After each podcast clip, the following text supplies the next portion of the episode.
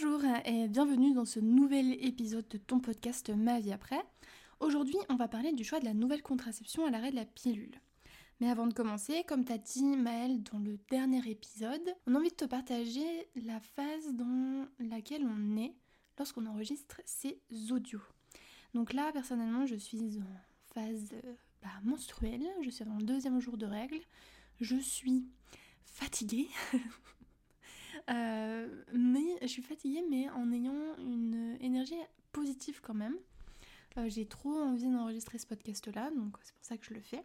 Et ça va être mon seul job du jour parce que je vais pas pouvoir faire plus. Je suis mais vraiment très fatiguée en plus de ça, je suis un peu malade. Donc euh, bon. En tout cas voilà, j'espère que ça s'entend pas trop, que je parle un peu du nez. ou en tout cas j'espère que ce n'est pas trop désagréable, si ça s'entend. Et puis bah ma foi on va pouvoir commencer. Le choix de la nouvelle contraception à l'arrêt de la pilule est évidemment une question qu'on va se poser, puisque si on ne veut pas tomber enceinte, il nous faut une nouvelle contraception. Après des années sous hormones de synthèse, et lorsque on ne veut plus d'hormones de synthèse, en tout cas de contraception hormonale, que nous reste-t-il comme contraception efficace et sans hormones? L'idée de cet épisode, c'est surtout de faire le tour de toutes les contraceptions sans hormones disponibles et de voir leur efficacité, leur utilisation, leur fonctionnement, etc. Donc déjà commençons par la star des contraceptions, c'est les préservatifs. Mais c'est aussi le mal-aimé des contraceptions. C'est celui qu'on veut impérativement au plus vite faire disparaître de notre vie sexuelle. Mais finalement, est-ce qu'on n'y reviendrait pas à l'arrêt de la pilule? On va d'ailleurs commencer par le préservatif masculin. Et d'ailleurs, est-ce que tu savais qu'il existait différentes tailles? Mais on ne te parle pas de celles présentes dans les supermarchés, la XL, etc. On te parle des vraies tailles, en fonction de la circonférence et de la taille de la verge. Et ça peut faire toute la différence au niveau des sensations et de son efficacité. Parce que comme quand tu portes un jean qui est trop serré, c'est pas très agréable. Un préservatif qui comprime le pénis, on se doute bien que c'est pas forcément très agréable. D'ailleurs, s'il est trop grand, même chose. Et au-delà du ressenti, si le préservatif n'est pas la bonne taille, les risques de casse sont beaucoup plus élevés. Pour te guider, on te met un lien en barre d'infos d'un guide sur le site Le Roi de la Capote qui pourra t'aider. Tu trouveras aussi sur ce site, et d'ailleurs partout, des préservatifs ultra fins, vegan, sans latex, texturés, etc. En tout cas, il y en a pour tous les goûts. Au niveau de l'efficacité, moi je vais te parler seulement de l'efficacité en pratique parce que euh, c'est quand même le, le, pourcentage vers lequel tu vas pouvoir plutôt te diriger puisque bah, il, correspond à l'utilisation en pratique de la méthode. Donc on l'évalue en pourcentage de euh, risque de tomber enceinte sur une année d'utilisation. C'est ce qu'on appelle l'indice de Pearl et pour ça je te renvoie à l'épisode euh, qui concerne ce sujet-là justement. Donc pour le préservatif masculin, l'efficacité en pratique elle est de 13%, donc 13% de risque de tomber enceinte. Ça peut paraître élevé, mais en vérité, euh, il réduit ce taux à partir du moment où on utilise un lubrifiant et un préservatif à la bonne taille. Au niveau de son fonctionnement, le préservatif va former une barrière qui empêche les spermatozoïdes de rencontrer un ovocyte et donc de le féconder. D'autres choses en fait qu'on peut savoir sur le préservatif, par exemple, euh, certaines marques de préservatifs sont remboursées par la sécurité sociale. Pour ça, n'hésite pas à prendre rendez-vous avec ton médecin le préservatif, ça reste une contraception qui est très facile d'utilisation. Tu déroules le préservatif masculin en l'occurrence sur le pénis et voilà. L'utilisation d'un gel lubrifiant limite les risques de déchirure. C'est le seul moyen de contraception qui protège des IST. Il est sans ordonnance, hors ceux qui sont remboursés. Pour ça, pour le coup, il faut quand même une ordonnance. Et tu peux trouver euh, bah, les préservatifs partout. Pharmacie, grande surface, distributeur automatique, sur internet. Donc facile d'accès, facile d'utilisation. Euh, voilà, ça reste quand même le plus simple. Je vais revenir sur l'utilisation du lubrifiant avec un préservatif. La lubrification en fait qui est présente sur le préservatif, donc quand c'est marqué euh, préservatif déjà lubrifié ou enfin peu importe, il est utile seulement pour dérouler le préservatif et le positionner. Même en présence de lubrification vaginale naturelle au début du rapport par exemple, celle-ci est beaucoup trop fluctuante durant le rapport pour compter dessus. Donc n'hésite pas, et vraiment c'est un conseil surtout si voilà, tu es un peu stressé avec l'utilisation du préservatif, etc., utilise un lubrifiant avec. Il faut qu'il soit adapté au préservatif, donc pour ça, on n'utilise pas de lubrifiant à base d'huile, euh, on n'utilise pas d'huile de coco non plus, parce que ça va rendre le latex poreux. Dans les marques de lubrifiants naturels et français, on peut te conseiller My Luby. Passons du coup au préservatif féminin. C'est un peu moins sexy que le préservatif masculin au premier abord, mais il peut être une réelle solution. D'ailleurs, au niveau des contraceptions, c'est ce qu'on va pouvoir te dire à la fin aussi, n'hésite pas à tester. C'est comme ça que tu vas savoir si il te correspond ou non. Et de retester aussi peut-être à d'autres moments de ta vie, parce que euh, selon euh, le partenaire, euh, ta situation actuelle, enfin peu importe, il y a pas mal de paramètres qui font que une contraception peut convenir à un certain moment et pas à d'autres. Bah, la pilule en a un très bon exemple finalement. Elle a convenu elle t'a convenu certainement pendant plusieurs années. Et puis à un moment donné de ras-le-bol ou de trop d'effets secondaires et tu l'as arrêté. Donc pour le coup, l'efficacité du préservatif féminin, il est de 21%, donc on augmente euh, encore plus les risques, on va dire, vis-à-vis du préservatif classique. Enfin classique, du préservatif dit masculin, on va plutôt parler comme ça. Et donc, comme son homologue masculin, il va former une barrière entre les spermatozoïdes et l'ovocyte. Mais à l'inverse, le préservatif féminin est inséré à l'intérieur du vagin. Ça fait comme une sorte de, poche, un peu, avec un anneau en fait au bout, euh, du préservatif qui va permettre d'être maintenu en fait à l'intérieur du vagin. Et euh, il est plus gros que le préservatif masculin, c'est d'un premier abord, en fait, tu le vois comme ça, tu... on se pose des questions sur ce que c'est. Mais voilà, ça peut être une solution. Euh, il y a certaines personnes qui, disent qu'elles euh, ressentent plus de sensations avec le préservatif féminin. Voilà, en fait, faut tester, faut voir ce qui nous convient ou pas. À savoir sur le préservatif féminin, c'est vrai qu'il peut perturber au début, mais l'apprentissage est quand même facile. il va aussi protéger tes IST, il se place dans le vagin, il peut être positionné plusieurs heures avant le rapport, usage unique toujours comme le préservatif masculin, et il est relativement plus cher comparé au préservatif masculin. Autre chose aussi à savoir, on ne combine jamais deux préservatifs. Préservatif masculin, préservatif féminin, on choisit, on n'utilise jamais les deux. On sait qu'il peut être parfois compliqué de revenir au préservatif. Il est parfois vu comme un retour en arrière, Là, je te renvoie vers l'audio sur la norme contraceptive qui va te permettre de, voir un peu euh, tout l'aspect social derrière les contraceptions. C'est vachement intéressant, je trouve. Mais si on voyait plutôt le retour du préservatif comme un jeu, un moment que tu vas te réapproprier, toi et ton partenaire. Ça va te permettre de mieux appréhender le retour de cette contraception sans hormones et d'y ajouter un effet stimulant pour ce qui va suivre. Passons à la symptothermie.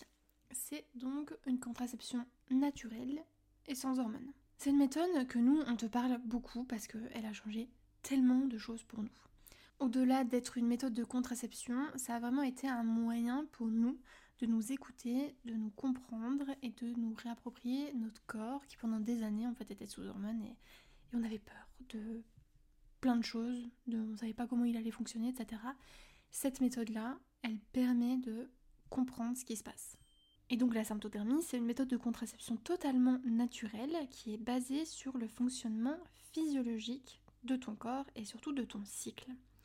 On parle donc ici de science et pas de magie ou de calcul, enfin voilà, c'est vraiment pur, purement scientifique. Au fil des jours de ton cycle, différentes hormones fluctuent dans ton corps, provoquant différents changements. Il est possible que tu ressentes déjà au niveau de tes humeurs, par exemple.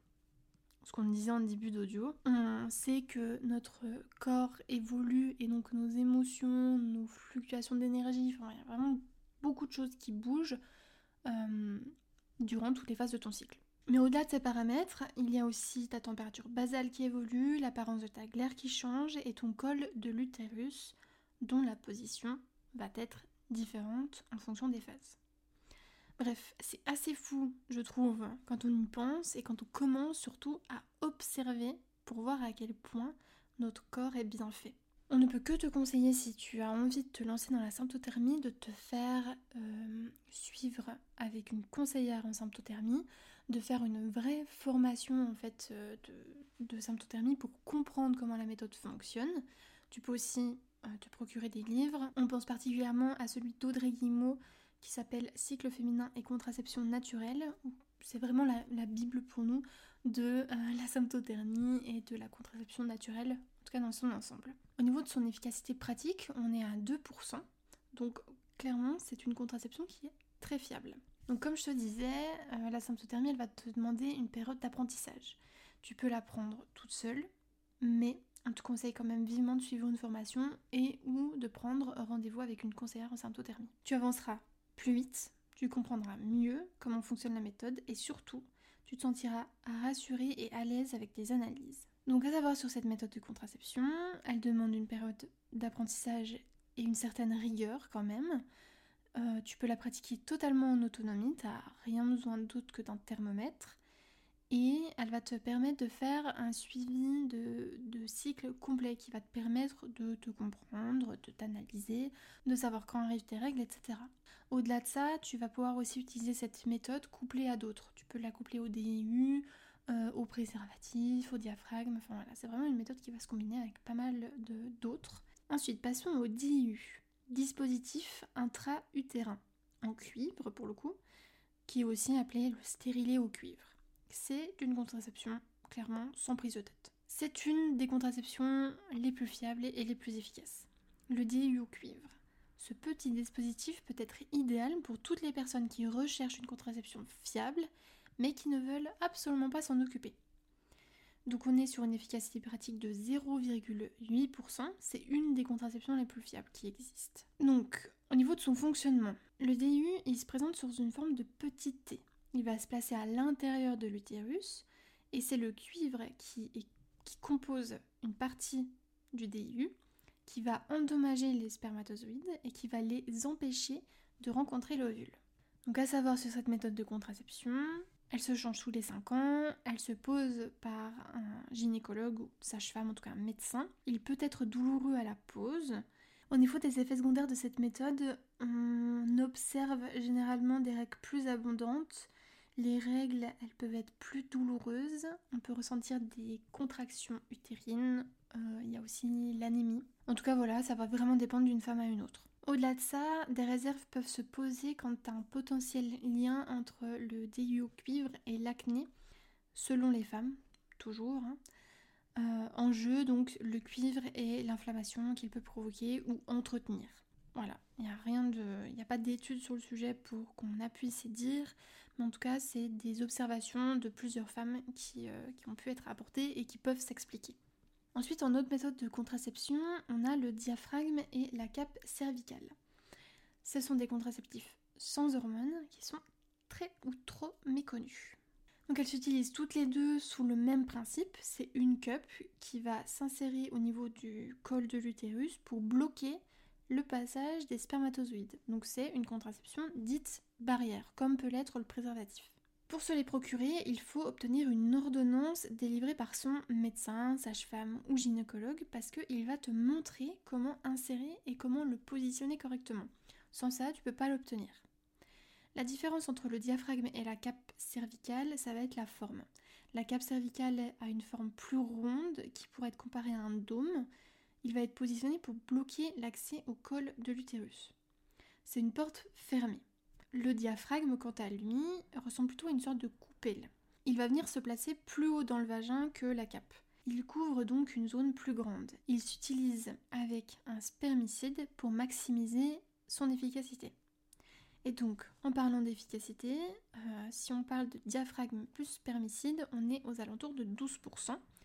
Et pour la cape cervicale, on est à 32 pour les femmes euh, multipares, donc qui ont déjà eu un ou plusieurs enfants, et 16 pour les femmes qui sont nullipares. Et si on parlait de la contraception masculine thermique?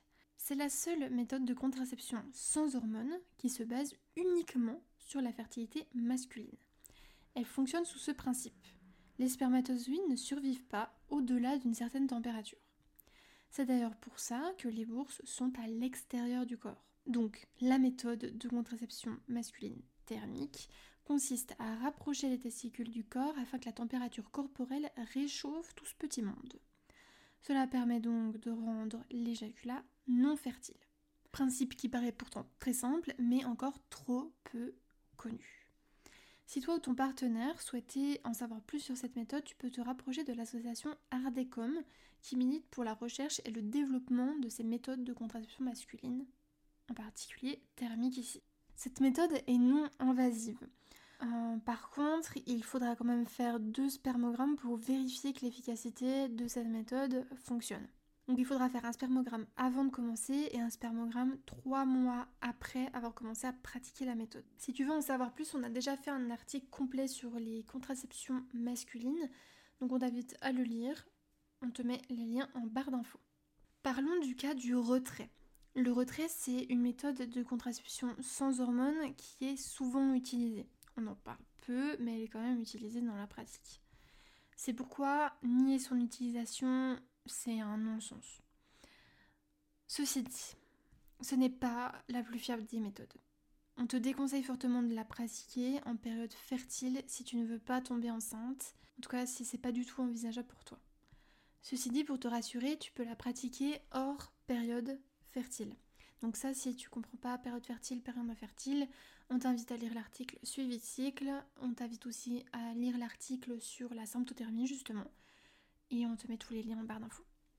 Donc, cette méthode du retrait nécessite quand même une bonne maîtrise de la part de ton partenaire masculin. En effet, le retrait est le fait de se retirer du vagin avant l'éjaculation, ainsi les spermatozoïdes ne sont pas à l'intérieur. Néanmoins, il faut quand même considérer que le liquide préséminal, donc celui qui vient juste avant, en tout cas, enfin, qui est produit durant l'acte par exemple aussi, peut éventuellement contenir des spermatozoïdes dans le cas d'une éjaculation précédente. Bref, il y a quand même pas mal de paramètres qui sont à prendre en compte pour l'utilisation de cette méthode.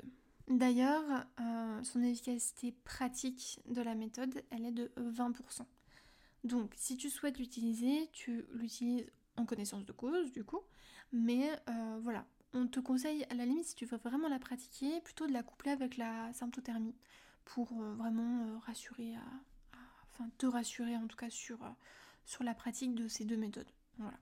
Ensuite, on va quand même parler de la stérilisation masculine et féminine, parce que si tu veux pas ou plus d'enfants, ça peut être une méthode finalement qui est envisageable. Mais on le sait, c'est un choix qui peut être difficile à entendre.